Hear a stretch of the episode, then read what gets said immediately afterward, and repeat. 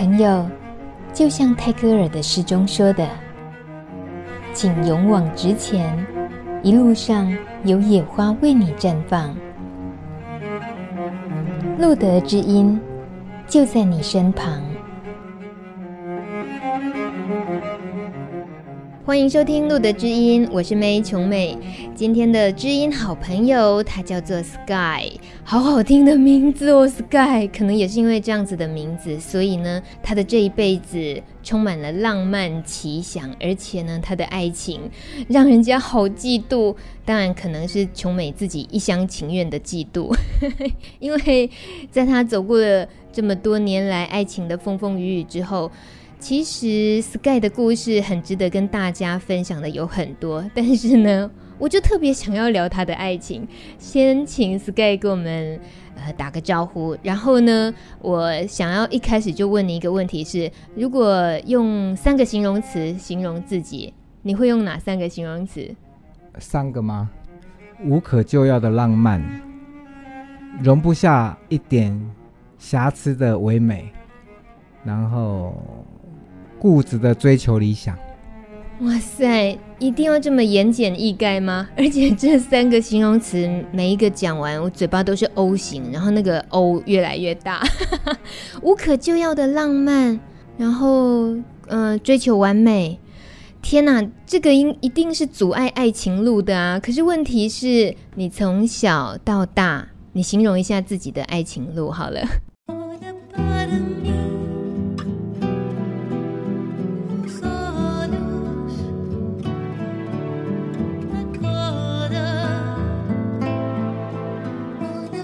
其实我不是一个在外面让人一看见就很亮眼的人，可是我的朋友都说很奇怪，为什么你的身边总是会有很不错的人跟你在一起呢？我不知道我哪哪里来的魅力。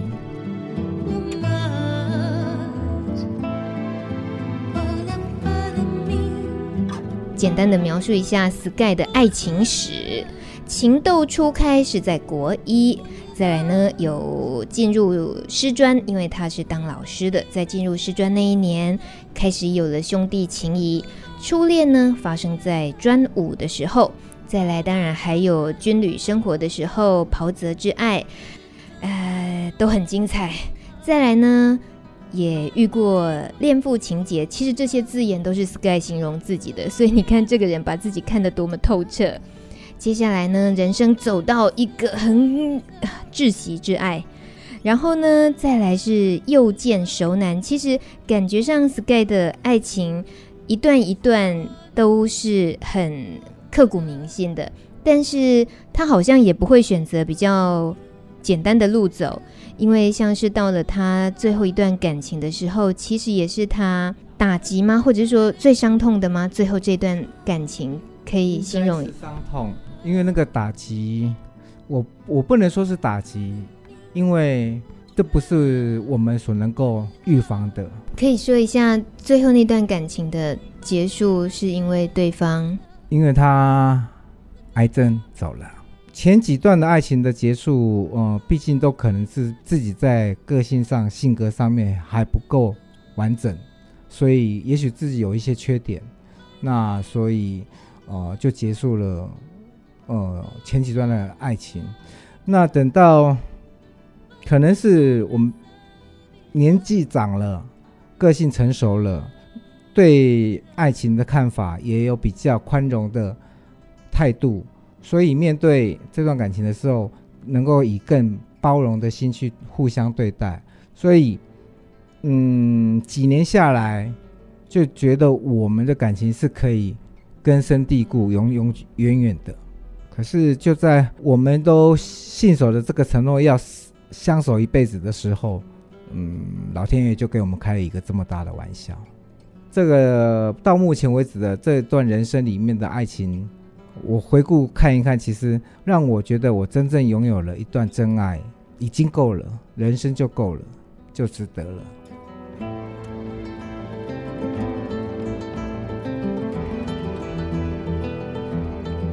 Sky，你说在爱情观里头，其实自己是比较不同于一些同志朋友的爱情观，对不对？这是怎么说呢？哦、呃，我曾经的亲密伙伴他告诉我，爱跟性是可以分开的。我爱你，可是我还是会到外面去，应该说是外遇吧。可是那只那只是逢场作戏，我心里面爱的还是只有你。可是对我来讲，如果没有了爱情，那个性就跟一般动物没有什么差别了。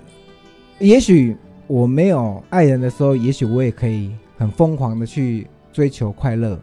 可是当我承诺跟另一半在一起的时候，我就会坚守这个原则，我守着他，守着这份爱情。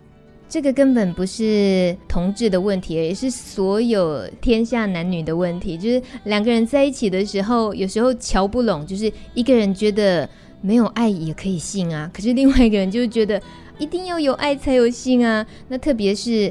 我们有时候女生会想说，你们男人都是下半身思考，但其实真的是因人而异啦。对 Sky 来讲的话，你也是比较 真的是浪漫主义者，有那个情在，欲才有可能发生，所以情欲是不能分开的喽。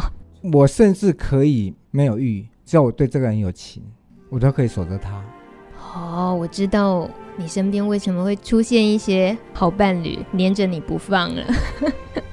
那这个部分是你自己怎么样的背景促使你有这么坚定的这种想法？可能是从小的家庭教育跟一路走上来的教育背景，让我有了这样子的观念。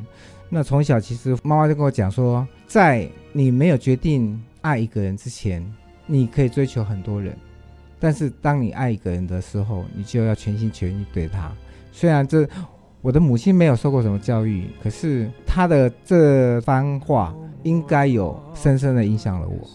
对啊，妈妈说的浅显易懂，你几乎就用整个人生在实践这一句话了。那我我相信这也是做一个人应该有的一个责任，一个态度吧。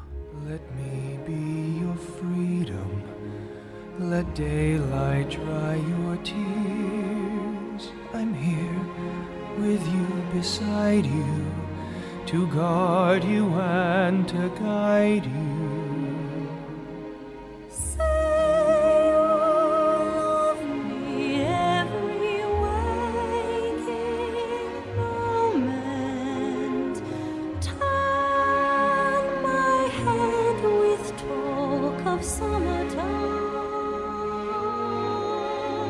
我有偷偷问你，你喜欢什么音乐？你说是歌剧魅影吗？为什么特别喜欢歌剧魅影？因为里面的主角他为了追求真爱，奋不顾身。那我觉得那需要很大的勇气，我还在学习这份勇气。你说的是魅影这个角色吗？啊、你还学他？你已经够勇猛了你，你已经是哇！原来是这个原因呢。那待会儿听这首歌曲的时候，应该大家会更有感觉。应该就是想象魅影是怎么样苦苦追求他的克里斯汀的。对。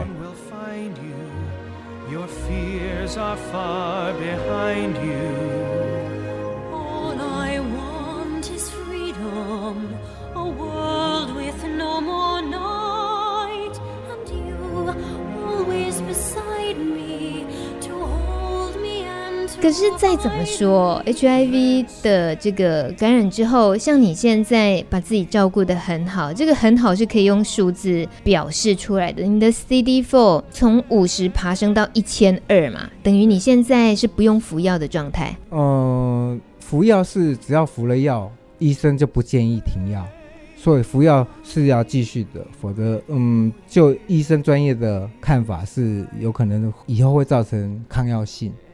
但是 CD4 升高就代表的身体目前的状况是非常好的。你怎么办到的？嗯，就遵照医师的嘱咐啊，按时吃药，按时就诊，然后尽量让自己的生活规律，然后运动。这几年来就常常去爬山，去潜水。而且你现在生活重心整个有巨大的转移嘛？你现在。学插花，还是应该说，其实自己已经是算是插花达人了。你目前的生活重心方面，可以也可以分享一下，透露一下吗？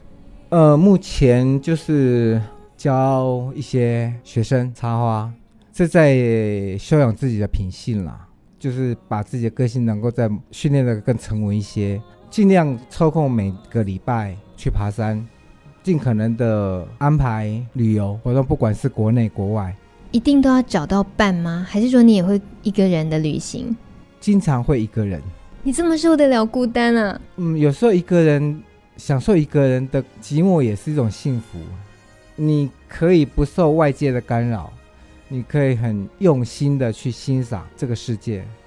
那在帕斯提联盟这个团体的话，您自己怎么样看这个团体的存在？其实严格要说起来，在我感染 HIV 以前，虽然我自己知道我是个同志，可是我一直把自己尽可能的站在同志圈的边缘来看这个同志圈，我不太愿意过于深入的进入这个同志圈文化里面。可是当我感染了 HIV 以后，接触了路德，觉得。应该为同志们，甚至为 HIV 的朋友们尽一份力量，作为一个同志应该有的义务与责任，所以我就参加了帕斯提。我们节目尾声，你觉得简单的想要跟这些刚知道的朋友，或者是还走得很辛苦的朋友，你有什么给他们的建议，或者想跟他们分享的？呃，就我呃感染。HIV 的这段路程走过来，那我的最深刻的体会是，它让我重新的呃认识了自己。其实 HIV 除了每天吃药以外，其实没有对我的生活造成太大的影响。那我还是可以过得很快乐、很健康。所以面对感染这件事情事实，也许可能会惶恐一阵。但是现在的医药非常的进步，那只要好好的遵照医师的嘱咐，然后好好的服药，可以活得比诶平常人更健康，甚至比平常人更长命，不用担心太多。觉得没有没有必要担心。我现在的认知就是，它跟一般的慢性病其实是一样子，唯一差别是它会感染。有人也会有一些就要长期服药的一些慢性病在身上啊。那我们也只不过是在这些慢性病其中的一种。那只要我们好好的照顾它，生活还是可以有很好的品质的。谢谢 Sky，谢谢。啊，不客气。